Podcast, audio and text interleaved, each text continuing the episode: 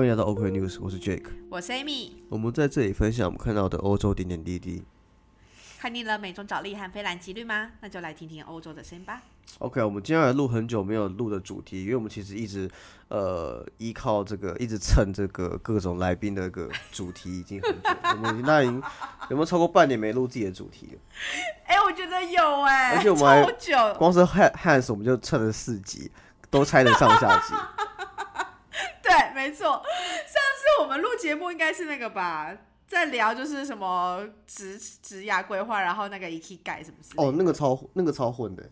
还好吧？哎、可是有人说真的还不错啊，所以不要这样嘛。OK，好好好，那我们今天是来分享一个题目，就是其实这题目我们很久很久，可能是去年底就已经想要做这个题目了。我们讲的去年底是二零二零年底，不是二零二一哦，我们已经拖到二零二一才做了。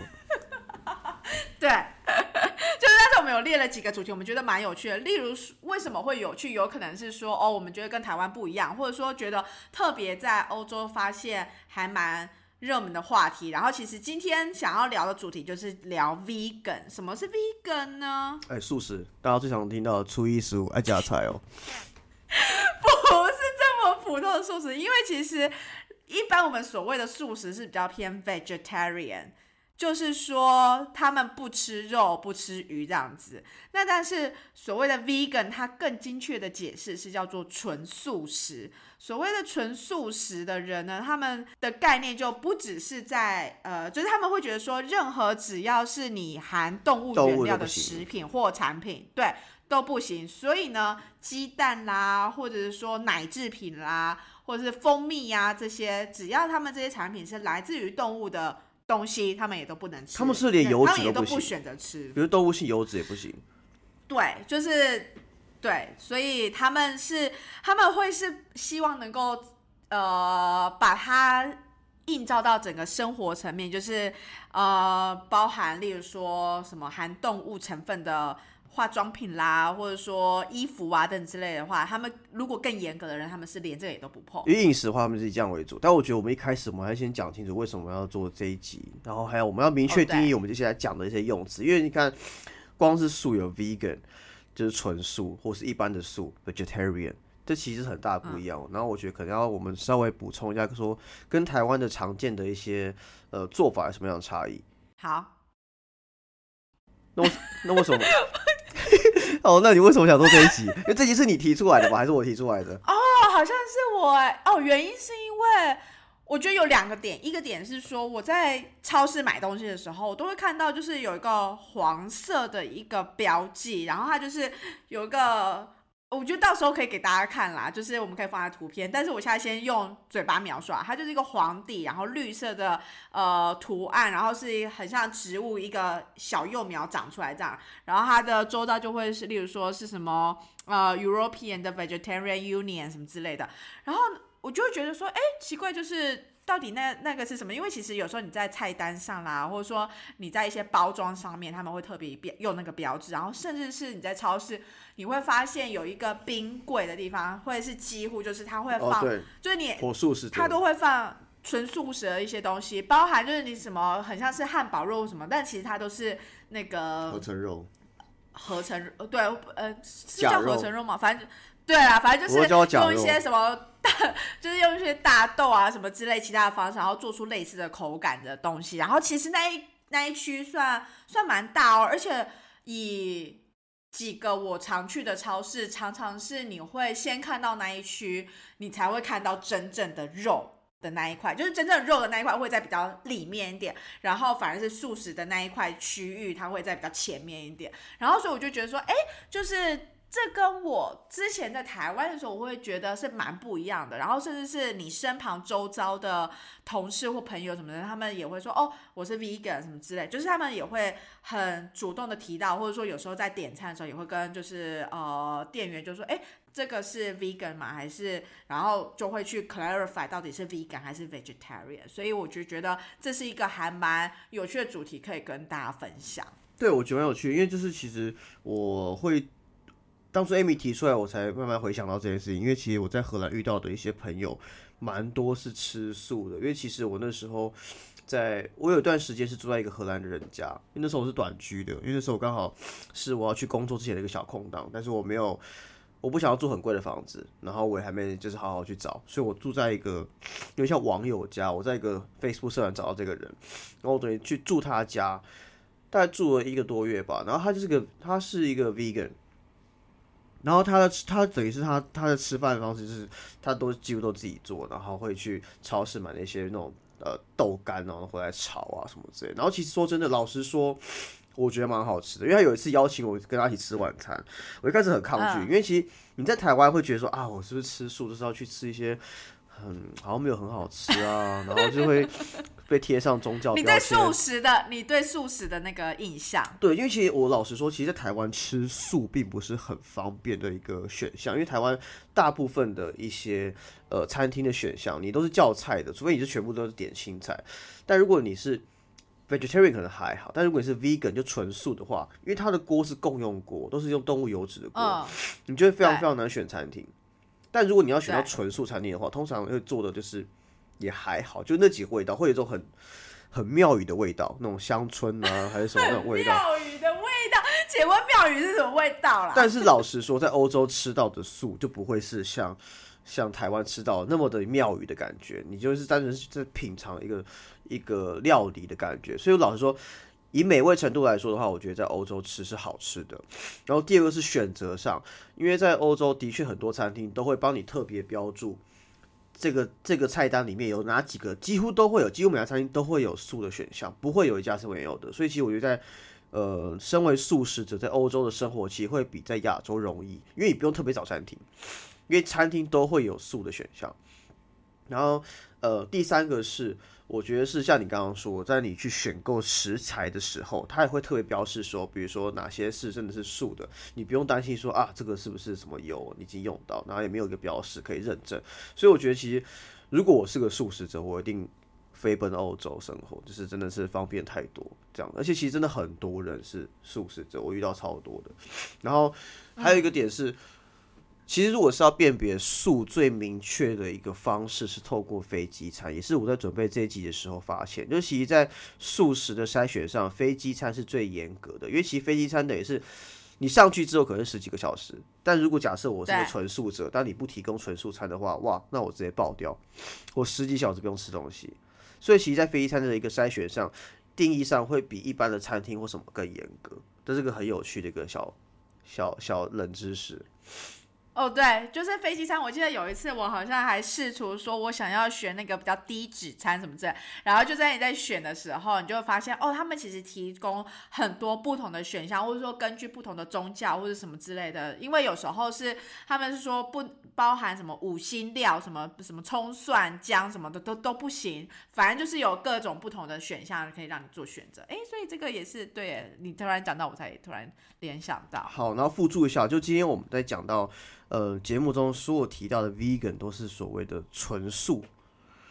纯素食的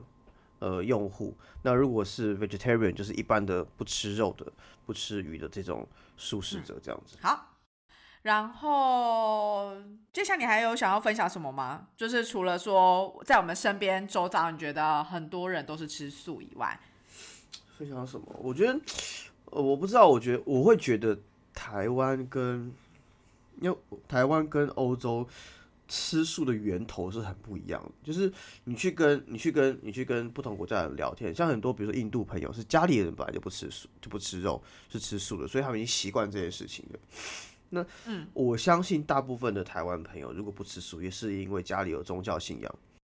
嗯，或是比如说拜拜还愿之类的，很多很多都这样。因为你老实说，我很少，我几乎没有听过任何人说我真的是呃。我我觉得吃肉不太好，我觉得吃素比较好，我帮助地球什么之类，我突然会有点顿悟之类的，这种人超少，几乎都是因为家里拜拜的关系才会这样子。甚至我还有朋友是家里是吃素，他出门会吃肉。你说父母看到的时候，对，父母看到的时候，然后他结婚的时候办素宴，然后他平常在外面会跟我们吃烧烤。啊，我想说，Hello，我是神明，我会觉得你在干嘛？我记得我们有一个印度同学，他也是说，就是他平常的时候都是宣称他吃素，可是当如果今天学校的餐厅，或者说今天我们去的餐厅，就是那个鸡肉料理，就是还蛮好说，蛮诱人，他就说哦，我今天就是可以选择先先请教，跟神明请教。对，这但其实除了呃，我觉得啦，就是除了宗教以外，其实以印度来讲好了，maybe 就是就我所知，就是他们蔬菜跟水果的种类，尤其是蔬菜种类。非常多种，有可能是因为他们气候啊什么之类的，就是相对来讲可以种出更多更多元的一个呃产品。那但是以欧洲可能有些地方来讲，而且老实说，印度咖喱那么好吃，我如果都是吃就是吃蔬菜配咖喱，我也 OK 啊。OK。啊。然后，但是其实像欧洲的话，其实我觉得植就是植物的种类啦，我自己觉得好像没有就是亚热带、热带这么多的选项。然后反而言，但换但但但相对来讲，呃，纯素或者素食的主义会盛行，其实还蛮多人是觉得是跟环境保护有相关。是两大原因，不外乎是环境保护跟追求健康。因为其实据联合国表示的话，呃，畜牧业产生的温室气大概占全世界人类活动排放的近百分之十五，其实相当于世界上所有的交通工具啊什么加起来。全部总合在一起的一个，我看一下。哎，你接的很顺哎，突然觉得，对，就是其实有很多是环境的考量啊之类的，然后另一方面就是很多人觉得说是对自己的身体的健康，就是觉得比较不没有负担那么多啊什么之类的，然后甚至觉得说，呃，在这些动物身上所。得到这些维生素或矿物质，或者说蛋白质，其实都能够透过其他的方式，或甚至是有些植物里面也都能够摄取。所以他们觉得说，真的自己的身体上会觉得比较轻盈的感觉。如果今天他不要去吃这么 heavy 的食物，然后再加上就是其实。呃，在澳洲这边，我们接触了，也也可能是因为以前在台湾，我们本身就没有很常去接触这些餐厅，就是素食餐厅，所以搞不好其实也有超好吃的素食餐厅，我相信一定有。我要跟大家推荐，如果在台北的话，可以去吃台北行天宫站附近的，哎，那叫什么？南京东路站是吗？不对，松江南京站的附近的养心茶楼，它是一个素食做的一个港式饮茶店。我跟你讲，那个超好吃。好吃好不好？我虽然是吃，我虽然不是吃素的，但是我有时候会去吃一下，因为真的太好吃，比很多一般吃肉的这个素餐厅还好吃。养心茶楼。怎样？要那个叶配了吗？跟他们谈合作这样子？没有了，做功德了。OK，好。然后呃，但是在欧洲这边的话，就是其实蛮多餐餐厅，就是刚刚像 Jack 说的嘛，有这些选项以外，所以我们有时候就是也会去做选择，然后就觉得，哎，其实他们整个的配料或者说整个把它制作方式，你会会会让你觉得说你是在吃健康的感觉，然后就你是在吃一个料理，不是为了什么去追求。对对对。对对对对对，然后这边也可以再提供一些就是蛮有趣的几个数字给大家，就是参考看看。就是呢，一个是说。呃，欧洲的反正就是他们有一个就是在做这个食品研究的啊，他们就发现说，其实呢，纯素的人数啊，在过去四年呢，大概是呃 double 了成长，就是成倍成长。所以呢，原本是在一千三百万人左右，然后现在是增长到两千六百万，然后大概是占了三点二 percent 的整个的人口的比例，然后比台湾总人口还多哎。但因为它是以整个欧盟来讲啦，对啊，所以如果欧盟现在成立一个素食国的话，那个人口会比台湾还要多。OK，嗯，然后再来另外一个呢，就是还有另一个词叫做 flexitarian，这种有时候可以吃素，有时候不吃素。这么 flexible？对，就就是很 flexible，就是。我觉得这个 flexitarian 的一个概念比较像是说，好，今天呃，如果有，就是他可能通常都是吃蔬菜，但如果今天有肉的一些选项，他也可以去选择去吃，就是弹性素食者、自由素食者，他没有那么的硬性强调说，哦，如果吃了我觉得不行啊什么之类。但是呢，主要大众他还是会以吃蔬菜为主，反正这就叫 flexitarian。哎，我刚刚想到一个词，就是。那台湾那些初一十五吃素人是 fixitarian 吗？就是每个月固定初一十五 吃素。你说故意固定初一跟十五吗？好啦，然后这个 flexitarian 的人数啊，其实也是成长很多的。然后呃，目前是说大概会占大概是四分之一，大概二十 percent 啦，大概超过二十 percent 的人都是称他们自己为 flexitarian。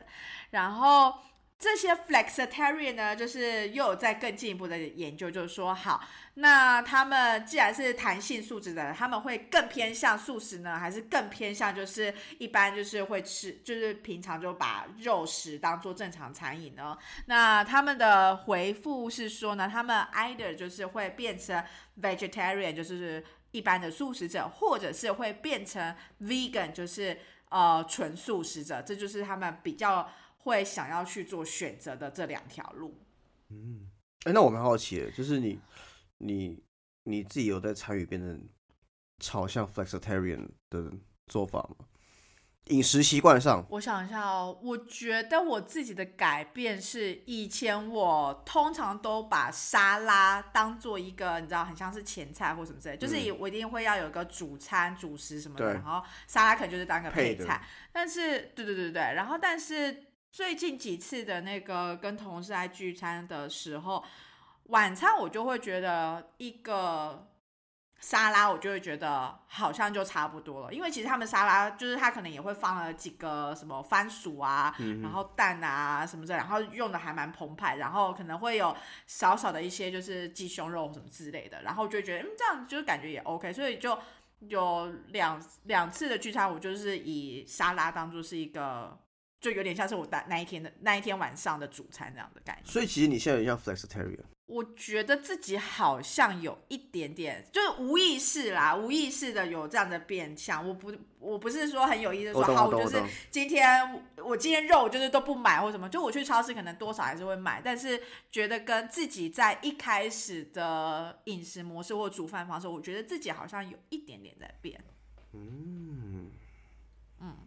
然后这个就我觉得这也回扣到了，就是刚刚我们说那个食品研究，他们其实也发现啊，就是呃，就算是吃肉的这些呃人口来讲呢，他们也更对于那些例如说叫做呃肉的替代品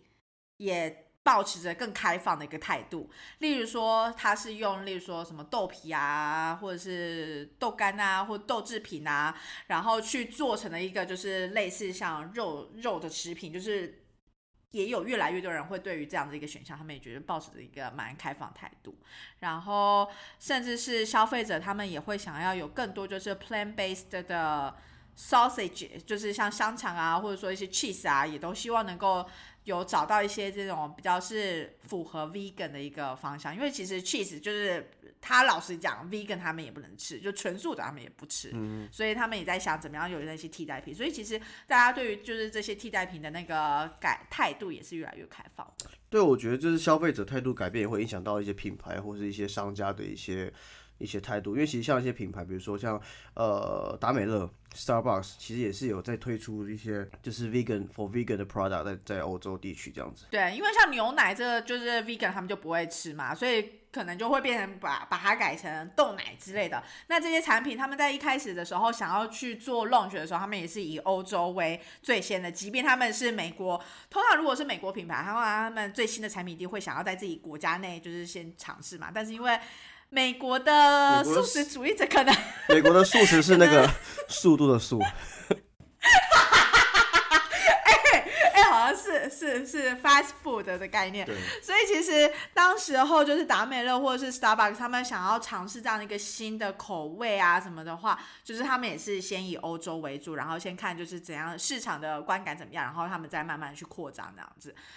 然后，嗯，刚刚我们也有提到嘛，就是其实当消费者越来越多人去做这样选择，其实超市他们在安排那个货架的空间比例，甚至是那个位置，其实也相对来讲也都会因此而改变。你你有特别感受到就是超市的那个排列吗？我我很明显感受到，我觉得在欧洲的超市的时候，不管是你要去买有机的东西。或者是买素的东西的时候，你都可以很明确的找到它的标示的地方，而且通常都是很明显，而且范围很大的。那我觉得这取决几个点，是因为可能消费者的确够多，它可以支撑这个市场，然后这个市场机制也有这样的供应商去支撑这样一些消费者，并且这些平台也愿意为了它去额外的画出来这东西，这个相辅相成的东西啊。你看，如果台湾，哇，我直接画一区是素食区，那我跟你讲，就只有就只有拜拜人会过去而已，或初一十五而已。就是他的那个销售量，他的业绩没有办法撑这这这相辅相成，没办法的嘛。对，我觉得这个真的是，因为对超市而言，他们也不想要就是做赔钱生意啊，所以今天欧洲的超市他们能够把它做到那边，表示也有一定基础的那个消费者数量，然后再加上我相信这些产品或许毛利而言，我觉得可能也比较好，所以搞不好其实是更赚钱的一个一个方式，我不知道，我我自己在猜。可是我在想，就是欧洲人会越，就是我在想，就是为什么什么都欧洲先开始？因为呃，吃素这个东西不外乎两个点嘛，一个是环境保护跟最后健康。最后健康可能是自己，环境保护可能是为了这个环境跟地球。那他们，你看啊，比如说气候变迁啊，什么议题也是欧洲先发起，这会不会也是跟素食比较开始盛行有关系？嗯我觉得这很像是社会的演进的变化，因为你一开始你只会追求我就是吃得饱就好，我不管我到底是吃什么，我只要吃得饱就好。然后渐渐变得说，好，我可能吃饱以后，我想要变得是吃到好的品质的食物，那这个可能是第二阶段。然后再到下一个阶段，可能就是说，好，我除了要吃得好，对我自己好，我也希望我的对，我要健康，然后甚至是我也要对这个环境是好，因为其实是这个是会回回扣回来到自己身上嘛。如果你今天的环境是不够干净的话，那其实你自己的生活品质也是会受影响。然后，所以其实呃，之前我们有一集的新闻啊，就是讲到那个燕麦奶，就是 Oatly 的那一个，那它的那个呃那个什么。Chief Creative Officer，反正就是那一家公司的那个一个头，他们就说，他们其实也有发觉，嗯。哦，创创意总监，创意总监就说，就说就是其实他们有发觉，就是欧洲的消费者呢，他们对于就是这种气候变迁啊、气候危机啊这些东西是更有感知的，嗯。所以相对来讲，他们也是更有感知的，会觉得说我应该要减少我吃肉的数的的数量，甚至是呃牛奶制品的数量。那也为是这也是为什么会这个品牌能够从欧洲开始去发起，然后这个燕麦奶开始发起，然后之后再红红到美国之类的。对，这东西我觉得背后也是个数据支撑。就其实二零二零他们有个所谓的是呃 veganism 的流行度，素食流行度的一个指标。那其实里面大部分都是百分之六十都是欧洲国家，那第一名也是英国。我念一下这个名次给大家听一下：第一名是英国，第二名是澳洲，第三名是以色列，第四名是奥地利，第四名、第五名是纽西兰，然后再来就是什么德国、瑞典、瑞士等等，就很多很多都是欧洲国家。没错。然后他也有那个也，我们也有发现有一个什么纯素餐厅的选择的排名名单，哎，我觉得很有趣，哎，就是阿姆斯特丹是第三名，哎，我必须说，因为住过阿姆斯特丹，我必须说，真的是素食餐厅很多，很多餐厅是真的是就是素的，或是你甚至去吃个拉面店，也是会有素的拉面，或点披萨都有素的可以选择。基本上，我很少看到有任何一个餐厅是没有卖素的东西的。哎，我之前在荷兰还真的还没有特别注意到，我比较注多注意到是注意到超市，我猜可能也跟你比较常去餐厅，我比较常去超市有关。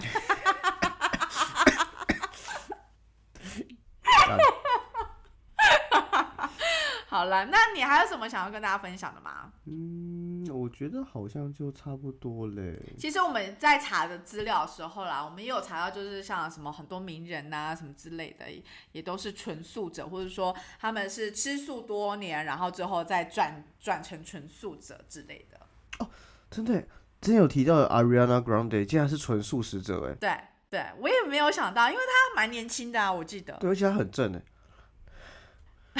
所以呢，就是就是我觉我觉得通常会真的去思考，就是你在你的饮食习惯啊，我觉得通常是要到可能某个年纪以后，所以像我们查到那些人，例如说有什么呃克林顿啊之类的，可能就是。那个因为健康因素啊等等之类，也会想要去转神速。可是我没有想到，就是身为一个这个呃流行音乐天后，就是她也就是做了这样子一个饮食上的一个选择。好，刚刚有提到一个东西是很有趣，是在比如说最多纯素餐厅的选择，可能都柏林是第一名，第二名是呃泰国的普吉，第三名是阿姆斯特丹嘛，就很多泰素食餐厅可以做选择。但另外一个有趣的数据是，呃，在欧洲里面，刚刚有说到，如果是以流行度来说的话，英国是最流行的，那很多欧洲国家都很流行吃素。但其实如果是用城市去排这个风气的话，可能会是柏林。那柏林，我讲的不是陈柏林，然后就是之前 Has 提到他住过的柏林。根据统计，目前在柏林的素食者估计有八十万人，但整座城市也才三百六十万人，等于是有非常非常高的比例是吃素的人。而且全欧洲第一家纯素的连锁超市也是在柏林开幕的。然后柏林整个城市有大概六十几家呃素食餐厅。然后几乎很多餐厅都有提供素食餐点，所以其实它甚至有获得一个美誉是全欧洲对素食最友善的城市。哎，你记不记得就是那时候 Hans 他有讲，就是柏林是一个就是呃，你可以做自己，尊重各种对尊重各种文化的。所以我觉得搞不好这也是为什么什么第一个纯素超市啊什么就在柏林开嘛，就是因为这个地方就是是一个很。很包容，就是很接受各个不同文化或是不同的选择的一个存在。我猜。但是我觉得刚刚有提到东西，因为我们刚刚就提到说，比如说欧洲人为什么都会比较 sense 到，比如说我在饮食上，我想要对环境好一点，我想要健康一点，好像很潮，对不对？但是其实，哎呦，中国人也很潮哦。为什么？因为其实我查到个东西，就其实素食的起源在呃亚洲，并不是源自于佛教。呃，有个说法是说，是源自于呃中国人对于敬畏鬼神跟祭祖的传统，在周礼里面有说到“大丧则不举”，不举不是那个不举，是说不举是说 不杀牲畜、不食肉的意思。在春秋战国时代，人们追求能够修炼得道成仙，因此更相信吃素的好处。在《论衡·道虚篇》里面更记载说：“食精生清，故能神仙。”所以其实。我不知道，所以搞不好，其实在很久以前的中国，人们是很潮的，就对于一些精神、精神上的一些追求是更，也是很可能比跟现在欧洲人差不多的。不是就很像那时候他们不是有一阵子，所有帝王都想要追求什么长生不老啊，什么之类的。其实就很，其实就是老老庄那一派啊，就是感觉他们那个年代人都有抽大嘛，都是在无限轮回的感觉。少在那边，好啦，今天就是大概想要分享这些。呃，有关纯素 vegan 的这个概念给大家，不晓得大家喜不喜欢？对，就其实我觉得大家也欢迎跟我们讨论，尤其如果是听众们是有吃素的的朋友的话，也欢迎去欧洲生活看看。因为其实真的是，如果是真的是不吃肉的朋友到欧洲生活，你的选择真的超多。以我在阿姆斯特丹生活经验是，几乎你去哪都有，你要吃拉面也有，韩式料理也有，你要去吃任何料理都有素的一个选择。哎，我记得冰淇淋好像也有，哦，冰淇淋也有，是不是？这个我不记得，不知道，我记印象中。好了，Anyway，我觉得在最后最后可以再跟大家讲一下，就是两个词，一个是刚刚我们说的弹性素质，叫做 flexitarian，然后另外呢，就是其实也有发现，就是很多人会想要把 vegan 这个字啊，把它变成叫做 plant 什么 plant based，就是那叫什么友善，算算是友善环境吗？还是植物本位主义吗？OK，有可能，反正就是不想要把，就是把它讲的这么局限，就是纯素，因为其实真的很多人会觉得 vegan 跟 vegetarian 他们会搞混嘛，所以他们也想要把它变成就是一个不只是局限在就是食物上面，就是更到就是所有的生活用品等等，所以他们会更偏好把它改成这样子叫做。Plan based 的一个一个概念这样子。嗯哼，好，我觉得最后最后再补充个数据，因为刚刚提到很多都是，比如说，呃，人们 sense 到说需要健康，对环境好，然后减少比如说温室气体排放。那我觉得还有一个角度是，其实是从一个呃粮食消耗的一个角度，因为其实呃根据统计的话，其实呃一公斤的一公顷的土地大概可以养育二十二个吃马铃薯的人，或十九个吃玉米的人，一公顷的土地。但是只能养育一个吃牛肉或两个吃羊肉的人，所以在能不可能？差很多哎，这是一个能量消耗的比例啊，这是而且世界卫生组织跟联合国粮农组织报告里面写出来的，就是我觉得也不是不可能，为什么？因为其实生产一公斤的牛肉大概需要十六公斤的谷物，就植物，那生产一公斤的猪肉大概需要呃七公斤的谷物，就是农作物这样子。那一公斤的鸡肉的话，大概需要二点六公斤的农作物，所以其实这是个能量消耗的过程嘛。有点像你换一个角度想，大家以前一定有学过一个东西叫做。呃，那什么重金属沉淀？你如果吃小鱼小虾的话，重金属沉淀可能很少，或者是什么海藻，它沉淀的很少。但如果你吃的是什么，它累积。对你如果吃的什么那种比较呃食物链顶端的一些鱼类的话，你就会吃到更多的重金属或是什么的累积。所以你反过来推，就是因为他们是食物链的顶层，所以吃要需要吃更多的食物。才能够存活下来，消耗更多能量。但是你是一个这个食物链，